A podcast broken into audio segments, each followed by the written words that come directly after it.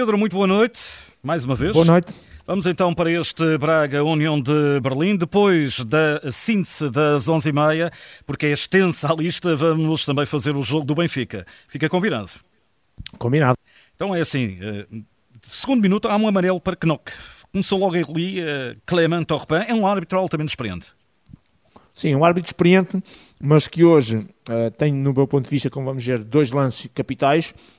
Um em que o VAR teve bem e ajudou, e outro em que não ajudou. E, portanto, quando um árbitro que é muito experiente tem dois lances e passam em jogo jogado uh, e ao nível da Liga dos Campeões passam completamente ao lado, enfim, uh, acaba por não ser tão positivo quanto isso. Vamos começar no minuto 2, o que nós faz realmente uma falta sobre o Ricardo Horta, discussão de bola frontal, pé direito a pisar claramente, de forma negligente e de sola, o pé direito do, do Horta, e por isso o árbitro aqui bem cartão amarelo.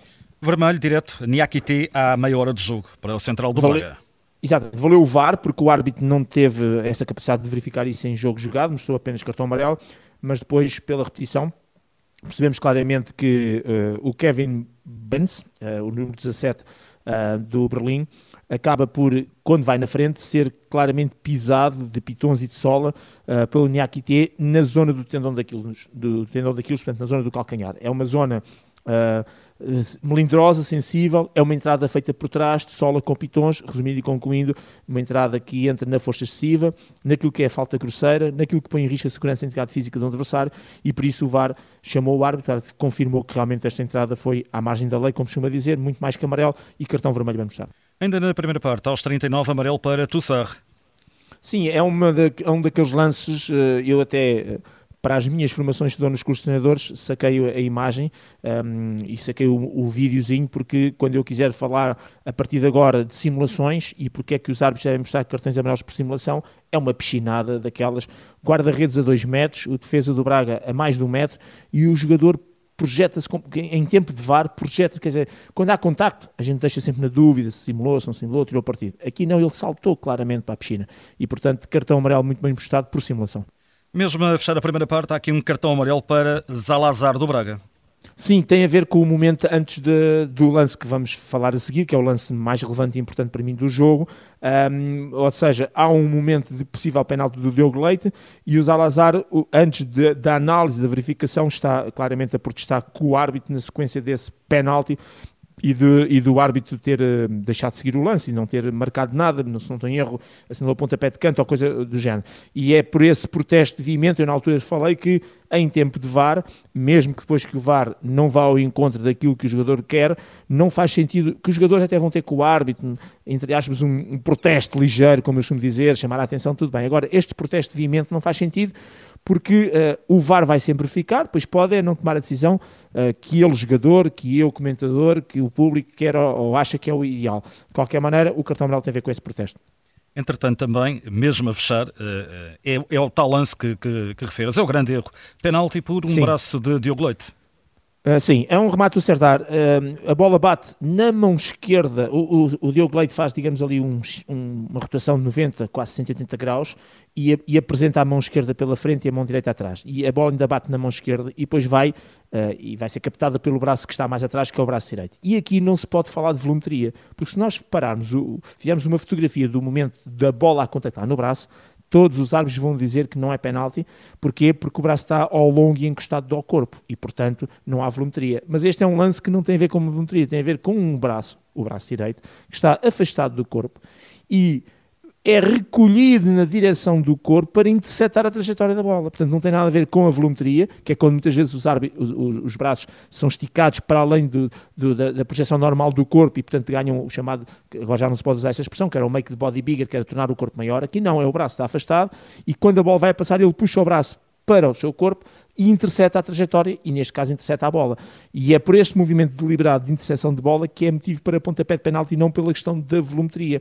Uh, ele anula o remate, é o braço que vem ao encontro da bola, é o braço que está aberto e que fecha, e portanto para mim havia aqui motivo para, para, para, para a questão portanto, do, do pontapé de penalti.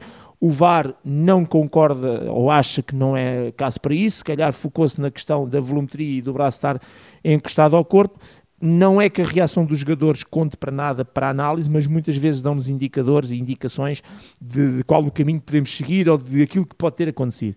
E o Diogo Leite, a maneira como puxa o braço e depois retira, e, e, e é verem a reação do jogador, é como quem diz, já fiz a geneira. Denunciou-se. Denunciou-se completamente. Mas isso não é, isso tecnicamente não serve para analisar, obviamente, nenhum lance. Não é isso que diz que é falta, que não é falta. Mas ajuda a complementar tudo isto que estou a dizer. Resumindo e concluindo para terminar, para mim, motivo para pontapé de penalti, que o árbitro não viu e que o VAR, na, na, opinião dele, também não era motivo para tal. E para fechar este relatório do Braga União de Berlim, eh, apenas um cartão amarelo para, para comentar. Quer, quer exatamente, ao, é o que é dir, é o aos que, nove da segunda parte.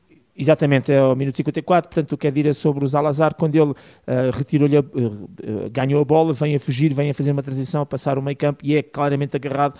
Este agarrão insere-se na complemento desportivo e também no corte da saída em contra-ataque e por isso o cartão amarelo bem mostrado. Que nota então para o francês Clément Orpin? Olha, eu quando vejo este braço, e sempre que vejo mãos e braços, uh, lembro de Maradona e da, mão, e da mão de Deus, e portanto eu diria que, e vai ser esse o título hoje, Diogo Leite e a mão de Deus, claramente, ficou um penalti por uh, assinalar. Um, o VAR teve bem na ajuda na expulsão, mas depois não teve a mesma capacidade de intervenção naquilo que para mim é um penalti. Nota 4, eh, este é um árbitro que, no meu ponto de vista, uh, embora seja experiente, apareça em grandes momentos, quando eu começo a fazer o filme de, de, dos, vários, enfim, dos vários jogos, é raro eu não ter qualquer coisa para dizer deste árbitro, eu e os outros comentadores, de, de, erros que sistematicamente vai cometendo e que não consegue resolver mesmo quando tem auxílio de VAR. Portanto, nota negativa, nota 4, porque num jogo de 1 a 1, se a expulsão é clara e inequívoca, mas com a ajuda do VAR, porque ele também não iria lá, uh, o penalti acaba por ser importante e, no meu ponto de vista, decisivo também para o jogo. Nota 4, dada pelo Pedro Henriques, a arbitragem de Clément Torpin, que esteve na pedreira no empate a um gol entre Braga e também União de Berlim. Antes de fechar este relatório, só queria a tua opinião em relação a dois temas que não têm nada a ver com as Champions. O primeiro é Exato. João Pinheiro. Apitou a meio-final do Mundial, um Argentina-Alemanha, e correu bem. Sim, correu bem. Eu não, não, vi o jogo um bocadinho na diagonal, mas pelos feedbacks que tive, acho que correu bem. O João Pinheiro é um árbitro claramente em ascensão. Eu considero para mim o melhor árbitro português da atualidade, uh, embora o Artur Soares Dias tenha mais currículo.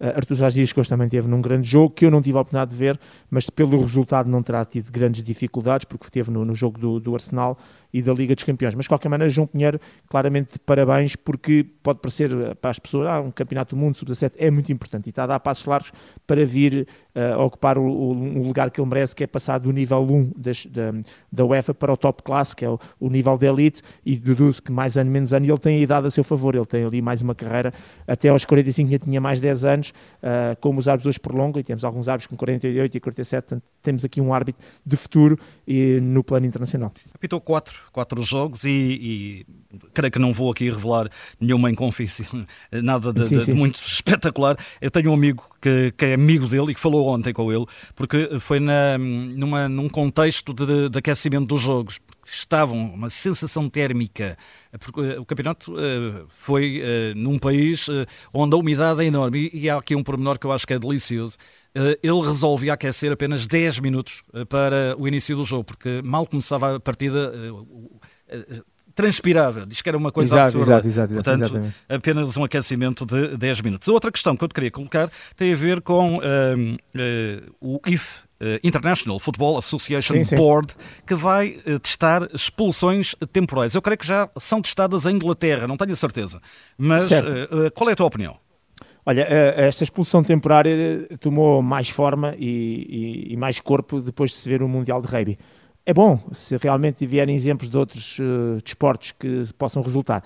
Uh, vamos ver uh, como é que vai ser, e esta é que é a minha grande dúvida, como é que vai ser esta questão da, da expulsão temporária, se é referente ao segundo cartão amarelo, uh, porque se for referente a um segundo cartão amarelo, uh, reparem que no Rei há uma expulsão temporária que depois pode tornar é. definitiva, é. porque há análise, vamos ver, ou seja, vamos ver o que é que eles vão agarrar nesse exemplo e o que é que esta expulsão temporária, em termos materiais, em termos práticos, vai uh, pôr-se em termos práticos, porque se for para o segundo cartão amarelo, isto vai levar a que um jogador não seja expulso definitivamente segundo amarelo, mas seja temporariamente. Para o jogo é bom, mas isto vai fazer com que os jogadores deem mais pau. Peço desculpa pela expressão. Porquê? Porque sabem que são só 10 minutos, é, é, é melhor do que ser um jogo todo. De qualquer maneira, para o jogo, e nós percebemos claramente, e temos tido vários exemplos quase todos os fins de semana, e jogos internacionais, que 11 contra 11 é uma coisa, 11 contra 10 é outra totalmente diferente. E é nessa perspectiva que se está a tentar fazer com que o exemplo do Rei venha para o futebol. Estou à espera de perceber claramente o que é que eles vão querer fazer com essa expulsão temporária. Eu diria, em tese, que concordo uh, na perspectiva de tentar que o jogo tenha mais momentos de 11 contra 11 e menos momentos de 11 contra 10. Mas é um sinal de abertura, concordas, daí Fábio? Não, claramente. Que é, claramente, que é sempre muito, uh, muito pesado, é muito claro, conservador. Claro. E, e, repara uma coisa, e se, e se o fora de jogo do Arsène Wenger, que é assim eu, como está a ser conhecido, exatamente. vier para o ano ou daqui a dois anos para a frente, isso então vai ser uma revolução ainda maior que esta dos pontapés de baliza ou, ou do, daquilo que já passou, dos atrasos ao guarda-redes que não podia jogar a bola com a mão, que antes podia, nos lançamentos, nos atrasos, e agora já não pode, portanto, isso tudo vem modificando o futebol. Esta questão do, das, das expulsões temporárias vem dar uma volta completa, totalmente diferente, independente do molde como vai ser, e sobretudo a questão do, do fora de jogo, se realmente for para a frente, este fora de jogo do Arsene Wenger vai ser uma revolução completa. Só relembrar que a Inglaterra fez esse estudo em cada 10 gols golos invalidados e bem por fora de jogo, 6 a 7, porque havia ali uma variação, portanto teríamos 60 a 70% dos golos a serem invalidados, o que muda completamente o figurino do futebol atualmente. Nota então 4 para Clément Torpin. Foi entregue este primeiro sem falta. Iremos regressar depois da síntese das 11h30 para falar também da arbitragem do Benfica Inter de Milão. Assinatura de Pedro Henriques, disponível também em podcast na Rádio Observador.